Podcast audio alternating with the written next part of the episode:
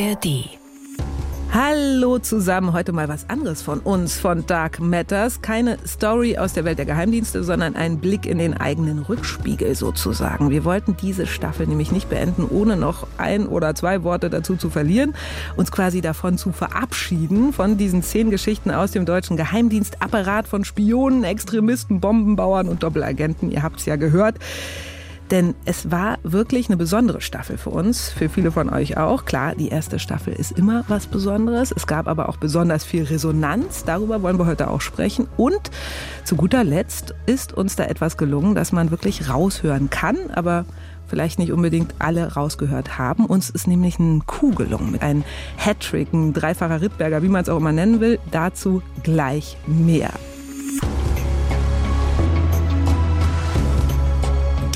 Matters. Geheimnisse der Geheimdienste. Mit Eva Maria Lemke.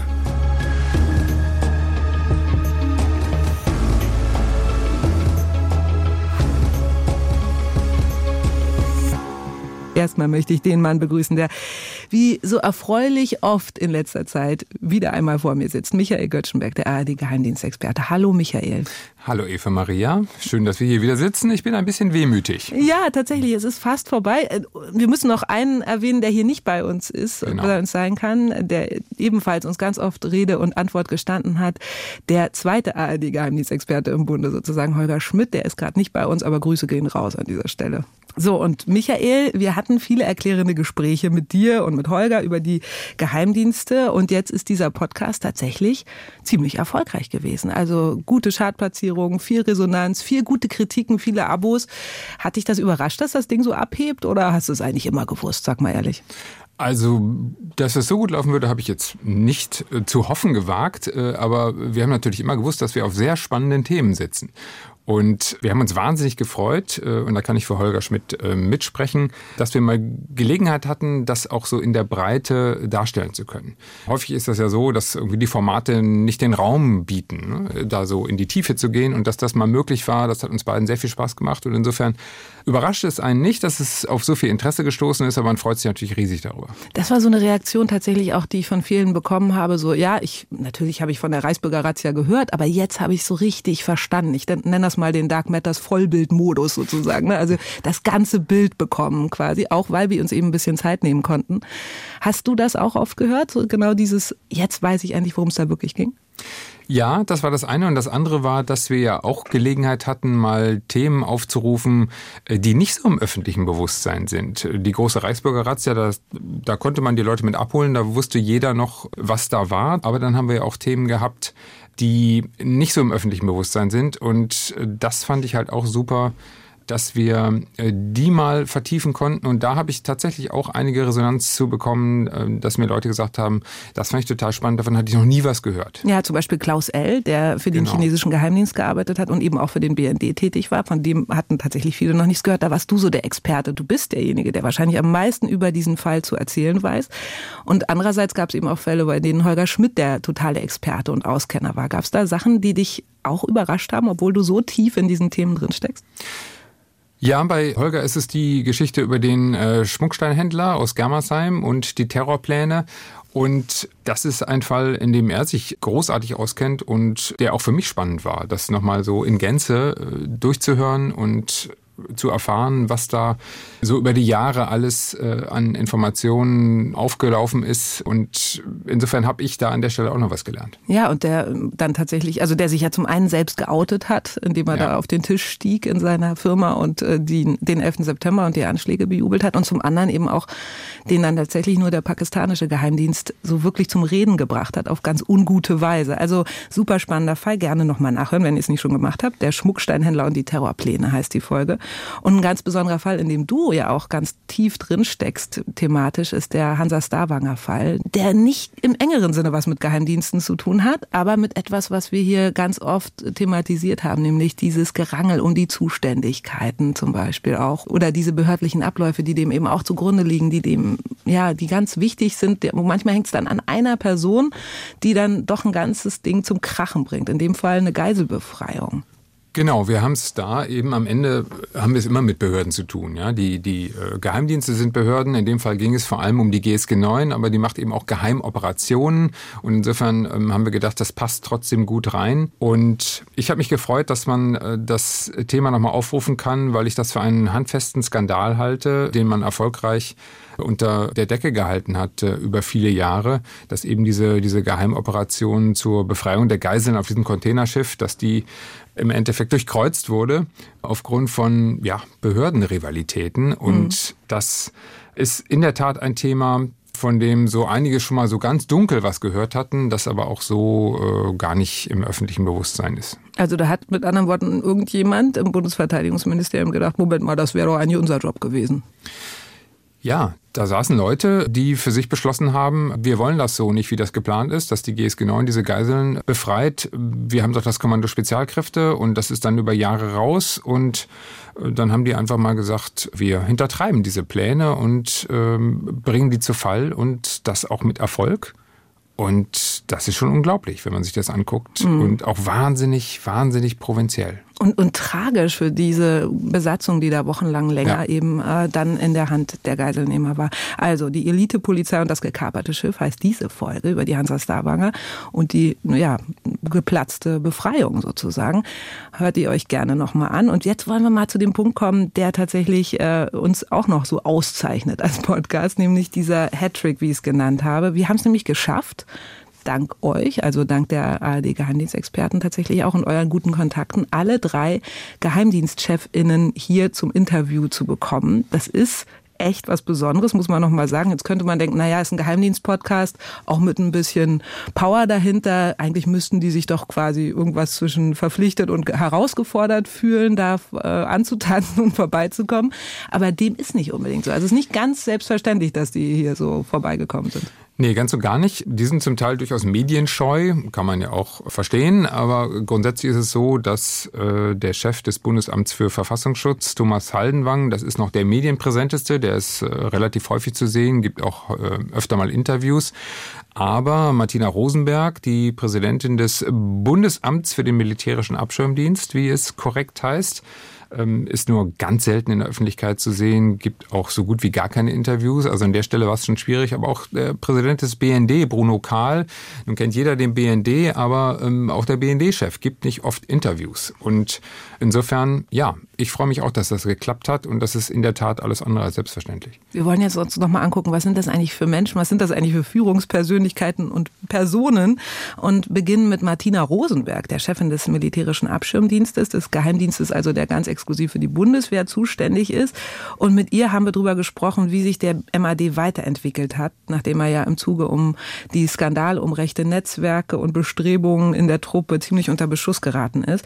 Das ist natürlich eine bedrohliche Geschichte äh, die wir da erzählt haben. Die Story heißt bei uns Der falsche Flüchtling und das Hannibal-Netzwerk.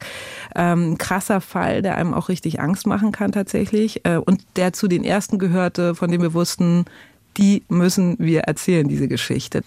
Genau, und wenn es etwas gibt, das äh, unmittelbar mit dem äh, MAD verbunden ist, dann ist es eben genau dieses Thema. Ähm, da geht es äh, im Endeffekt um die rechtsextremistischen Vorfälle im Kommando Spezialkräfte und äh, das hat ähm, über Monate, ja man muss fast sagen über Jahre ähm, das Kommando Spezialkräfte regelrecht äh, zerlegt. Am Ende wurde eine ganze äh, Kompanie aufgelöst und vom KSK war nicht mehr viel mehr übrig als ein rauchendes Trümmerfeld. Und der MAD hat da am Anfang eine alles andere als gute Figur gemacht und hat dann aber tatsächlich eben diese ganze Geschichte auch für sich nutzen können, um sich neu aufzustellen. Ähm, natürlich nicht so ganz aus eigener Kraft, da ist auch viel Druck von außen gewesen, aber äh, am Ende würde ich sagen, hat der MAD sich auch enorm weiterentwickelt äh, über diesen ganzen Vorfall. Ja, und Martina Rosenberg ist auch im Zuge dieser Skandale so ein bisschen an ihre Position gekommen, muss man sagen. Also sie hat genau. quasi ihren Vorgänger, der wurde auch deswegen geschasst, weil das eben ähm, man neu anfangen wollte und weil ähm, man ihm das vielleicht nicht unbedingt zugetraut hat, Christoph Kram, kann man sagen. Ja, und es war, also der hat eigentlich einen wirklich guten Ruf gehabt und äh, man hat ihm auch geglaubt, dass er da ran will und dass er da hinterher ist. Aber äh, wie das so ist bei diesen, bei diesen Themen, irgendwann ist dann halt der eine Fall zu viel. Ja. Und dann geht es natürlich auch darum, dass äh, die Leute im Verteidigungsministerium sitzen und die Bundesministerin damals aufpassen musste, dass es sie nicht irgendwann selbst erwischt. Und dann ist halt äh, die Entlassung des MAD-Chefs äh, das gewesen, womit man dann eben auch mal den Druck aus dem Kessel nehmen konnte. Mhm. Und ja, er musste gehen und Martina Rosenberg kam und die war natürlich auch prädestiniert, weil sie war Bundeswehr-Disziplinaranwältin vorher gewesen. Mhm. Das heißt, sie hatte diese ganzen Disziplinarverfahren auf dem genau. Tisch, also kannte sich ein bisschen aus, was da so alles schiefläuft. Ja, und äh, ist also sozusagen zwar nicht geschult gewesen mit äh, Geheimdienstarbeit, also hatte mit dem MAD äh, unmittelbar bis dahin nichts zu tun, aber eben ähm, kannte die Rechtslage aus dem FF und mhm. diese ganzen Disziplinarfälle und äh, war da in diesem Sinne äh, durchaus prädestiniert für diesen Job. Und sie ist die einzige Frau, die jemals in Deutschland einen Geheimdienst äh, geleitet hat, sozusagen. Ne? Also sie Zumindest auf Bundesebene. Wir sehen das mittlerweile, dass beim Bundesamt für Verfassungsschutz man mittlerweile zumindest äh, darauf achtet, dass äh, von diesen drei Vizepräsidenten eine Frau dabei ist.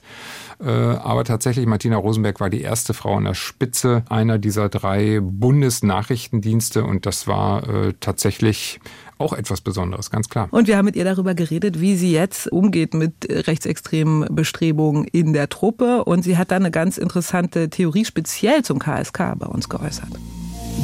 Man hat es natürlich bei Spezialeinheiten immer besondere Risikofaktoren. Und Vorwarnzeichen sind ähm, bei solchen Eliteeinheiten, die in sich ja auch abgeschlossen sind, weil sie über Sachen nicht sprechen dürfen und nur untereinander austauschen können, sind ein ausgeprägtes Elitedenken.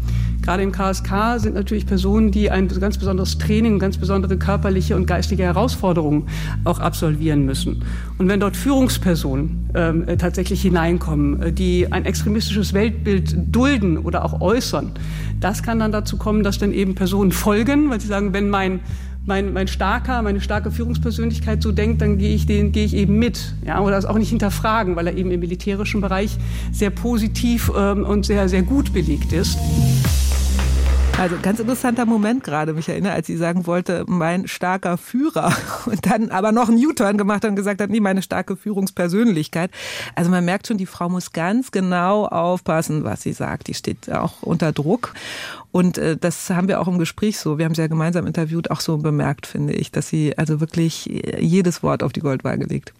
Ja, da merkt man aber auch die Juristin, ne? mhm. die also äh, bei diesen schwierigen Themen dann eben auch auf den Punkt formulieren will und ja, ist nicht immer ganz einfach und das ist natürlich auch das Thema, was der Bundeswehr wirklich am meisten zu schaffen gemacht hat jetzt über die Jahre. Mhm. Grundsätzlich finde ich, dass sie da aber einen guten Kompass hat und das, was sie sagt, ist natürlich auch richtig, weil wir haben es beim KSK ja gesehen, dass äh, tatsächlich auch Leute unter Rechtsextremismusverdacht geraten sind, die Kompaniechefs waren, also mhm. die wirklich Offiziere, ähm, gehobene Führungsebene. Und klar, das sind dann die Personen, an denen man sich auch orientiert.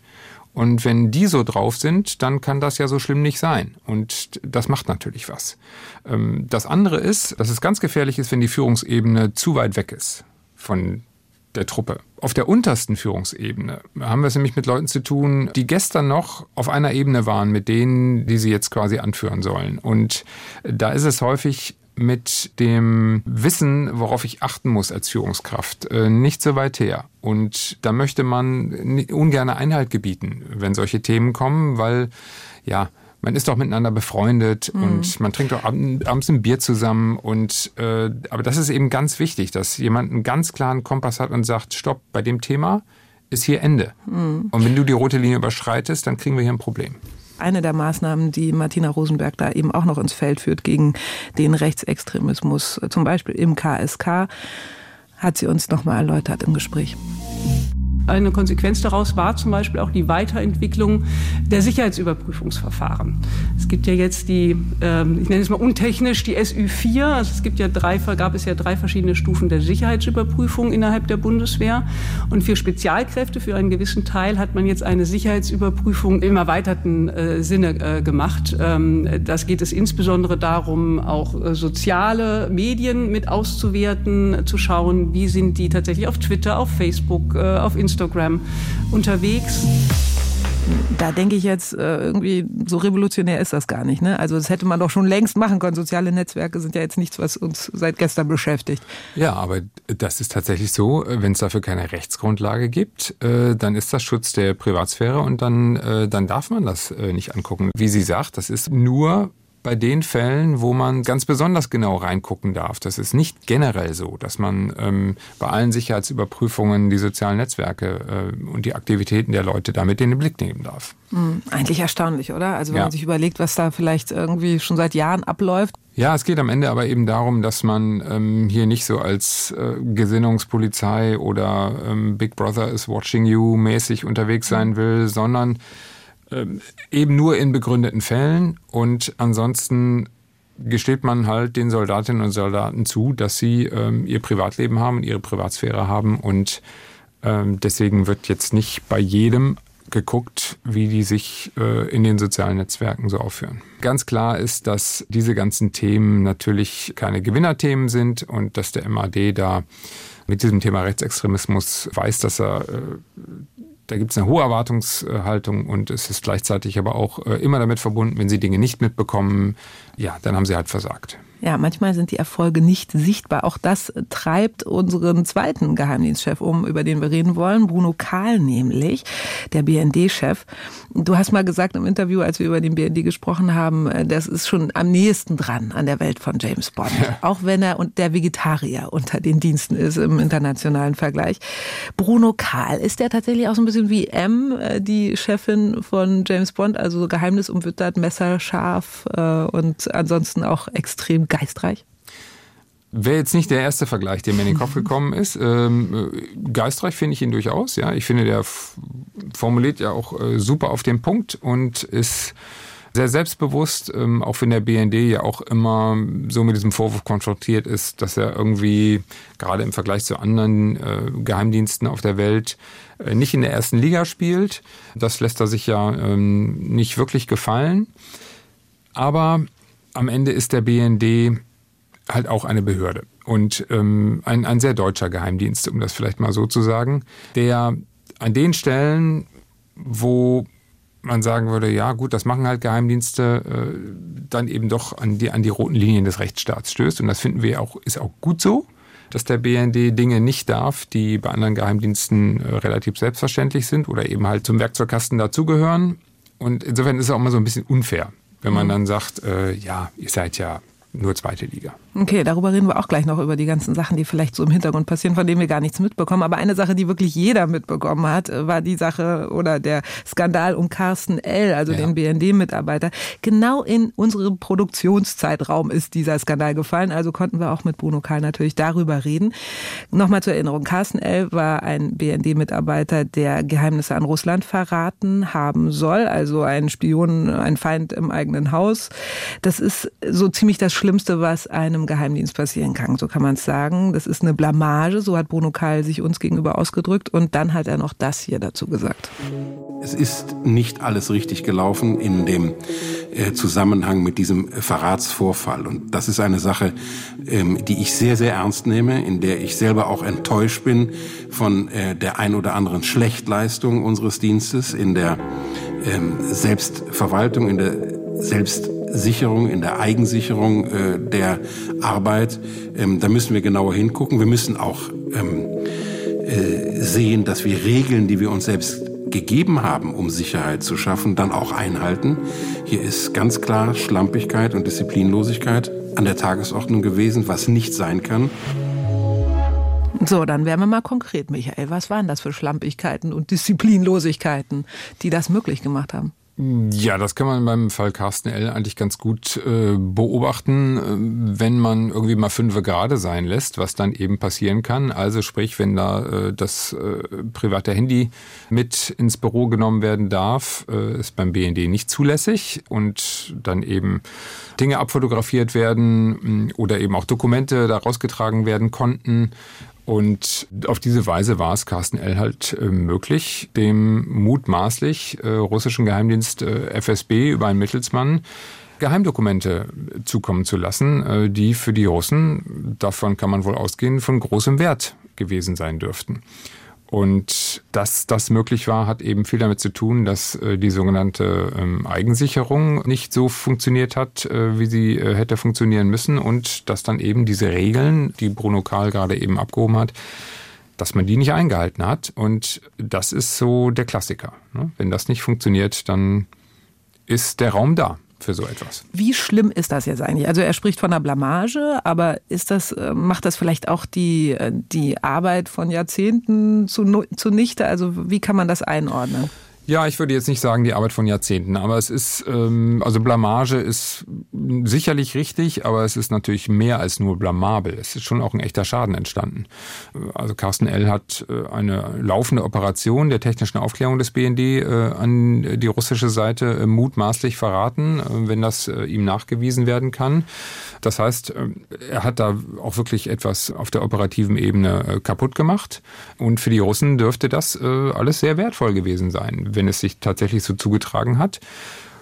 Und hinzu kommt, dass das alles passiert ist zu der Zeit, äh, in der wir es damit zu tun haben, dass Russland die Ukraine angreift und äh, wir uns von Russland äh, nochmal auf ganz andere Weise bedroht fühlen, als das in den vergangenen Jahrzehnten der Fall gewesen ist. Und genau in diesem Moment geht einer in einer deutschen Sicherheitsbehörde und dann auch noch im Auslandsnachrichtendienst hin und biedert sich den Russen an. Und das ist alles andere als banal und ja, mehr als, auch mehr als nur blamabel. Hätte Ihnen das auch den Job kosten können, den Karl? Also ich meine, wir, also Bruno Karl, wir haben ja tatsächlich auch äh, jetzt einige Fälle gehabt in unseren Folgen, wo ein MAD-Chef gehen musste wegen der rechtsextremen Tendenzen in der Bundeswehr. Wir haben es gerade schon besprochen. Oder äh, die NSA-Affäre hat damals äh, dem BND-Chef sozusagen auch tatsächlich den Job gekostet. Hätte Bruno Karl, war Bruno Karl in irgendeiner Weise gefährdet, dann vielleicht auch deswegen gehen zu müssen? Äh, ich, in meiner Wahrnehmung hat den Punkt nicht erreicht, äh, aber das äh, hängt natürlich auch dann immer davon ab, wie groß wird so eine Geschichte am Ende. Ähm, was man feststellt im Fall ähm, Carsten L. ist, dass da sehr viel Geld geflossen sein soll und die Frage steht schon im Raum, wofür eigentlich? Für das, was er da in der kurzen Zeit offenbar ja auf den über die Theke geschoben hat, da war so ein bisschen die Frage im Raum, ist da vielleicht noch mehr gewesen? Und dann wäre es vielleicht auch irgendwann mal eng geworden für den BND-Chef. Ähm, aber so, äh, auch dass er das so öffentlich so, so offensiv anspricht und auch so selbstkritisch ist und auf die Fehler am eigenen Haus hinweist und gesagt hat, so, wir haben das Problem erkannt, äh, wir nehmen das in Angriff hier und wir ziehen die Konsequenzen daraus, äh, das dient ja letztlich auch dem Ziel, selber dann nicht in die Schusslinie zu geraten. Das hat er, glaube ich, ganz gut gemacht. Aber wenn er jetzt nach wer weiß wie viel nachgekommen wäre, dann ist durchaus denkbar, dass es dann irgendwann auch den Punkt erreicht hätte, wo das Kanzleramt gesagt hätte, so, jetzt muss der auch gehen. Etwas anderes, was auch äh, den BND äh, in besonderer Weise betrifft, ist ja, dass der deutsche Auslandsgeheimdienst immer so in dem Ruf steht, so als letztes von Dingen zu erfahren. Also wir hatten das in einigen Fällen auch äh, zeigen können. Ähm, da ist zum Beispiel der Fall zu nennen, der Islamist und das Gift aus dem Online-Shop, also ein Terrorist in Köln, der einen Anschlag geplant hat mit dem Nervengift Richzin und da relativ weit gekommen ist und dann letztendlich erst durch einen Hinweis vom amerikanischen Geheimdienst überführt werden konnte, weil die die nämlich in seinen Amazon-Warenkorb gucken konnten. Und da hieß es, naja, mal wieder, die Amerikaner geben den entscheidenden Hinweis, ohne die wären wir quasi nichts. Und wir haben Bruno Karl auch mal gefragt, ob es denn wirklich stimmt, dass wir immer nur von denen abhängen, vom großen Bruder USA sozusagen, und wirklich selten uns revanchieren können. Und das hat er dazu gesagt. Nein, das stimmt so nicht. Ähm, die Tatsache, dass uns die Amerikaner so viel geben, heißt ja, dass sie auch viel von uns bekommen. Das steht natürlich nicht in den Medien, was wir geben. Aber immer dann, wenn wir so ehrlich sind und sagen, wir haben etwas von einem Partner bekommen, dann wird uns das oft zum Nachteil ausgelegt. Und das ist es nicht. Es ist ein ganz normaler Bestandteil nachrichtendienstlicher Arbeit, dass wir auch Meldungen empfangen, genauso wie wir Meldungen zurückgeben. Wir haben schon Leben gerettet, gefährliche Terroranschläge verhindert, dadurch, dass wir andere Staaten gewarnt haben. Das gehört nicht zum Business äh, der Nachrichtendienste, dass sie das in die Welt hinaus posaunen, ähm, was sie gut dastehen lässt. Also, das klingt erstmal logisch, quid pro quo quasi, Lauschhandel oder Tauschhandel, wie man auch immer sagen will, unter den Geheimdiensten. Man bekommt nur das, wenn man was abgibt selbst. Das ist erstmal klar. Andererseits kann man so natürlich auch so einen Schleier um die tatsächlichen Arbeitserfolge legen, oder? Also man könnte sagen, ja, ich, da läuft eine Menge, ich darf leider nicht drüber reden. Sind wir wirklich nur diskret oder gibt es da am Ende gar nicht so viel zu erzählen? Also, was da im Einzelfall ähm, an andere gegeben worden ist, an, an möglicherweise lebensrettenden Informationen, das weiß ich auch nicht. Das will ich auch nicht in Abrede stellen, dass das so ist. Äh, hinzu kommt, dass äh, Deutschland natürlich ähm, abgesehen von, von solchen konkreten Informationen, äh, andere Dinge anzubieten hat, wie zum Beispiel äh, den Zugang äh, zu dem großen Internetknoten äh, DZIX in Frankfurt am Main, für die Amerikaner extrem wichtig ist, ähm, unter anderem natürlich auch ähm, für diesen Anspruch irgendwie mitzubekommen auf der ganzen Welt, was an sicherheitsrelevanten Informationen kommuniziert wird. Also Deutschland hat da was anzubieten, aber ob das tatsächlich dann auch solche Informationen sind, wie er das gerade geschildert hat, das, das weiß nur der BND. Aber ich gehe schon davon aus, dass sie auch so etwas im, im Angebot haben. Und ansonsten ist es aber eben so, und das will ja auch niemand in Abrede stellen, die Amerikaner, die amerikanischen Dienste sind viel, viel, viel größer und haben einen ganz anderen Anspruch, haben auch eine ganz andere Rechtsgrundlage. Und äh, da will ja niemand ernsthaft annehmen, dass eine deutsche Sicherheitsbehörde da auf Augenhöhe unterwegs sein könnte. Kann sie nicht. Wir bekommen mehr, als wir geben. Und das ist auch okay so. Mhm. Aber bei uns war er Auge in Auge. Bruno Kahl, der BND-Chef, hat sich unseren Fragen gestellt. Und jetzt fehlt noch der Dritte im Bunde sozusagen in der Bundesrepublik. Thomas Haldenwang nämlich, Chef des Bundesamts für Verfassungsschutz. Der Verfassungsschutz soll ja, du hast es im Interview gesagt, erklärt, äh, die Schmuddelecken quasi der Gesellschaft ausleuchten. Also die Rechtsextremen, die Linksextremen, die Islamisten, äh, die Terrorzellen, die sich da möglicherweise bilden, schon in ihren Anfängen quasi vereiteln. Und ähm, wenn man Thomas Haldenwang so zuhört, dann hat sein Dienst auch wirklich so einiges damit zu tun.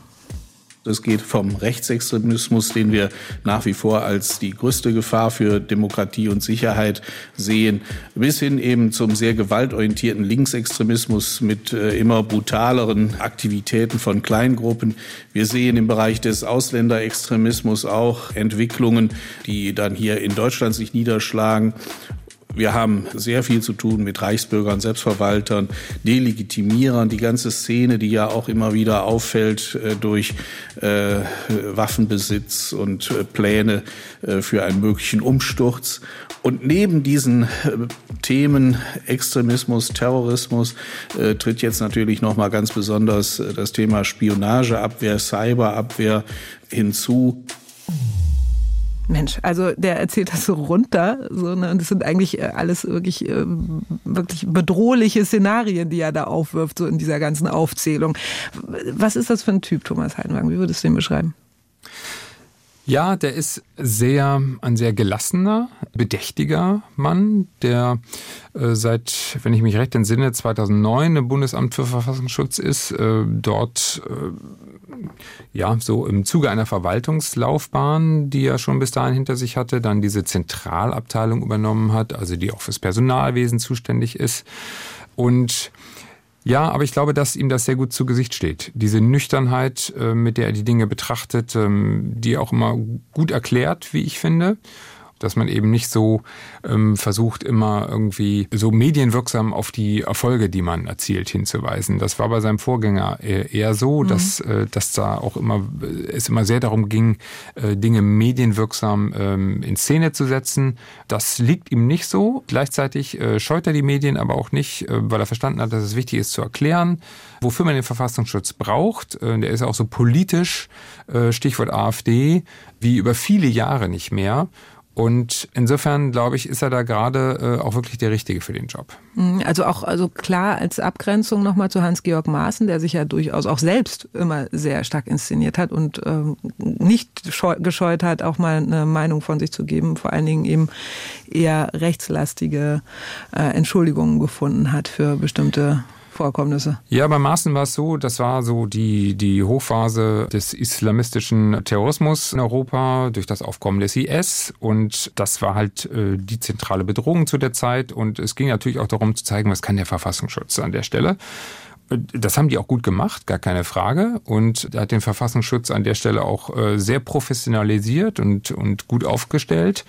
Aber jetzt haben wir es halt mit einer ganz anderen Ausgangslage zu tun. Und da ist so dieses etwas weniger aufgeregte und zurückgenommene, gleichzeitig aber auch diesen klaren Kompass zu haben. Wofür brauche ich den Verfassungsschutz? Wenn es um die Bedrohung von rechts geht, wie Thomas Hallenwang das äh, macht, und wie stehe ich zu dem Thema AfD und äh, zu der Gefahr, die möglicherweise von dort ausgeht für die Demokratie.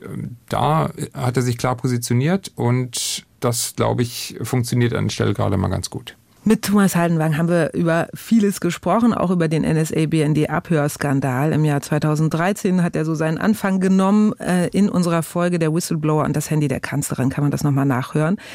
Und Thomas Haldenwang hat uns auch erklärt, dass der Verfassungsschutz äh, seine Arbeit nach diesem NSA-BND-Skandal tatsächlich deutlich verändern musste. Wir hatten in der Zeit vor NSA ja unsere klassischen äh, Gegner in der Spionageabwehr. Ich kann sie benennen. Das war immer Russland ganz stark, China, der Iran. Und wir haben weniger den Blick äh, in die sonstige weite Welt geworfen. Die NSA-Affäre hat uns gezeigt, äh, wir müssen gelegentlich auch mal schauen, was unsere Freunde tun. Und äh, insofern haben wir inzwischen den 360-Grad-Blick in der Spionageabwehr eingeführt. Das bedeutet, dass wir grundsätzlich allen Hinweisen nachgehen von Spionageaktivitäten aller Länder hier in Deutschland, unabhängig davon, äh, ob das Länder sind, mit denen wir sonst sehr gut kooperieren. Also der Verfassungsschutz hat jetzt auch die sogenannten Freunde im Blick, Michael. Ja, und das ist ja auch richtig so. Äh, das haben wir spätestens in dem Moment dann ja äh, auch alle verstanden. Ähm, wobei das auch wieder so typisch deutsch ist, dass man irgendwie gedacht hat, ähm, naja, das sind doch unsere Freunde, die machen sowas nicht. Aber für die Amerikaner ist das ein ganz klares äh, Teil des Instrumentariums, um, um eben politische Entscheidungen zu fällen, dass man äh, natürlich auch nachrichtendienstliche äh, Erkenntnisse äh, damit einbezieht. Und äh, die sammle ich nicht nur von meinen Feinden, sondern die sammle ich auch von befreundeten Ländern. Und äh, das ist für die Amerikaner völlig selbstverständlich. Äh, auch für andere in Europa ist das völlig selbstverständlich. Nur wir haben so ein bisschen diese Haltung, ja, Geheimdienste, das ist ja irgendwie Schmuddelkram und deswegen ähm, spionieren wir unsere Partner nicht aus. Und äh, das kann man so sehen, aber man muss sich halt einfach bewusst machen, dass andere das nicht so sehen und dass man natürlich auch von den sogenannten Freunden Ziel solcher äh, geheimdienstlicher äh, Operationen ist. Und im Zuge des NSA-Skandals haben wir es äh, schwarz auf weiß gesehen und da war es für alle greifbar. Äh, die Aufregung war groß, äh, aber sie war eben für andere Länder nicht nachzuvollziehen, zum Teil, weil die gesagt haben, ja, was habt ihr denn gedacht? Ist mhm. doch normal. Tatsächlich. Und auch äh, für den damaligen BND-Chef war das gar nicht so nachzuvollziehen, wie wir im Gespräch erfahren haben zu unserer Folge zum NSA-BND-Skandal. Gerhard Schindler musste im Zuge dessen dann auch tatsächlich seinen Platz räumen für Bruno Kahl, über den wir schon gesprochen haben. Und äh, er hat von diesen Enthüllungen, von den Snowden-Enthüllungen tatsächlich in einem ganz besonderen Moment erfahren, beziehungsweise er hat äh, an dem Tag dann tatsächlich auch noch ein äh, ganz besonderes Gespräch gehabt. Kannst du uns davon erzählen? Das wusstest du, glaube ich, auch nicht vorher, vor diesem Gespräch mit Gerd Schindler. Richtig, er hat nämlich beschrieben, äh, wie er an diesem Tag äh, nun zufälligerweise gerade äh, den Chef der NSA beim BND begrüßen durfte. Ähm, die wollten zusammen frühstücken und tatsächlich platzte dann eben diese Nachricht über die Snowden-Enthüllungen in diesen Termin rein und dann hatten sie direkt Gelegenheit, sich mal tief in die Augen zu schauen. Äh, und äh, das war in der Tat sehr spannend, äh, das aus seinem Mund zu hören, wie er das an dem Tag konkret erlebt hat. Dann hören wir es doch mal aus seinem Mund. Also Gerhard Schindler über sein Frühstück mit dem NSA-Direktor Keith Alexander. Ich dachte mal sehen, was Keith Alexander dazu sagt und er bestätigte das im Grunde genommen. Ähm, und er wusste auch damals ganz sicher schon, dass diese Information durchgestochen worden ist durch einen Herrn Snowden, der sich zum damaligen Zeitpunkt am 7. Juni 2013 in Hongkong befunden hat, bevor er dann nach Russland geflohen ist. Und äh, wir haben während des Frühstückes eigentlich nur noch ein Thema gehabt, nämlich ähm, den Verrat bei der NSA und die Frage, wie soll es weitergehen? Und um es ganz offen zu sagen, ich habe das damals total falsch eingeschätzt. Ich dachte, das dauert so ein paar Tage und dann ist die Sache wie so oft erledigt. Aber dass daraus der Snowden-Skandal, der NSA-Skandal geworden ist. Das hätte ich mir damals am 7. Juni 2013 so nicht träumen lassen. Oder wie wir es nennen bei Dark Matters, der Whistleblower und das Handy der Kanzlerin. Das ist unsere Folge zum NSA, zum BND-Skandal. Und tatsächlich äh, hat Herr Schindler äh, das ein bisschen unterschätzt, ne? In der Tat, das äh, ist ein Riesending geworden mit äh, politischen Verwicklungen auf höchster Ebene ähm, und einem Untersuchungsausschuss des Deutschen Bundestages, der dann dazu führte, äh, dass es auch äh, erhebliche Verstimmungen gab zwischen Deutschland und den USA weil äh, die, der Untersuchungsausschuss natürlich ganz genau wissen wollte, wen denn die Amerikaner so alles bei uns ins Visier nehmen. Und äh, alle waren, glaube ich, froh äh, auf der Regierungsebene, als sie das Thema hinter sich hatten. Ähm, aber äh, für den BND war halt bitter, dass aus diesem NSA-Skandal, weil man halt äh, bei den Amerikanern irgendwann nicht mehr weiterkam, der Untersuchungsausschuss halt den BND vorgenommen hat. Und äh, dann blieb da am Ende kein Stein mehr auf dem anderen. Also, wir haben jetzt einen Eindruck bekommen von Martina Rosenberg, nochmal der MAD-Chefin, Bruno Kahl, dem BND-Chef, äh, Gerhard Schindler, dem ehemaligen BND-Chef und Thomas Heidenwagen, dem Präsidenten des Bundesamts für Verfassungsschutz, die wir alle sprechen konnten für diesen Podcast, für Dark Matters. Und wir haben auch ein bisschen mehr von dir erfahren und gehört, Michael. Vielen Dank dafür an dieser Stelle. Ähm, eine Frage noch. Du als jemand, der wirklich ständig mit Geheimdienstmitarbeitenden zu tun hat, was sagen die eigentlich zu Dark Matters? Also hören die den Podcast gerne? Hören die überhaupt zu? Nehmen die den überhaupt wahr? Ja, tun sie. Und ich ähm, bin mehrfach angesprochen worden äh, bei Terminen, wo man sich dann mal begegnet, wo man über alles Mögliche redet. Und äh, ich habe viel Gutes gehört, äh, dass sie das ähm, gelungen, interessant finden, ähm, auch einräumen, dass es an manchen Stellen wehtut, äh, weil es geht ja nicht darum, hier irgendwie die deutschen Geheimdienste irgendwie zu preisen.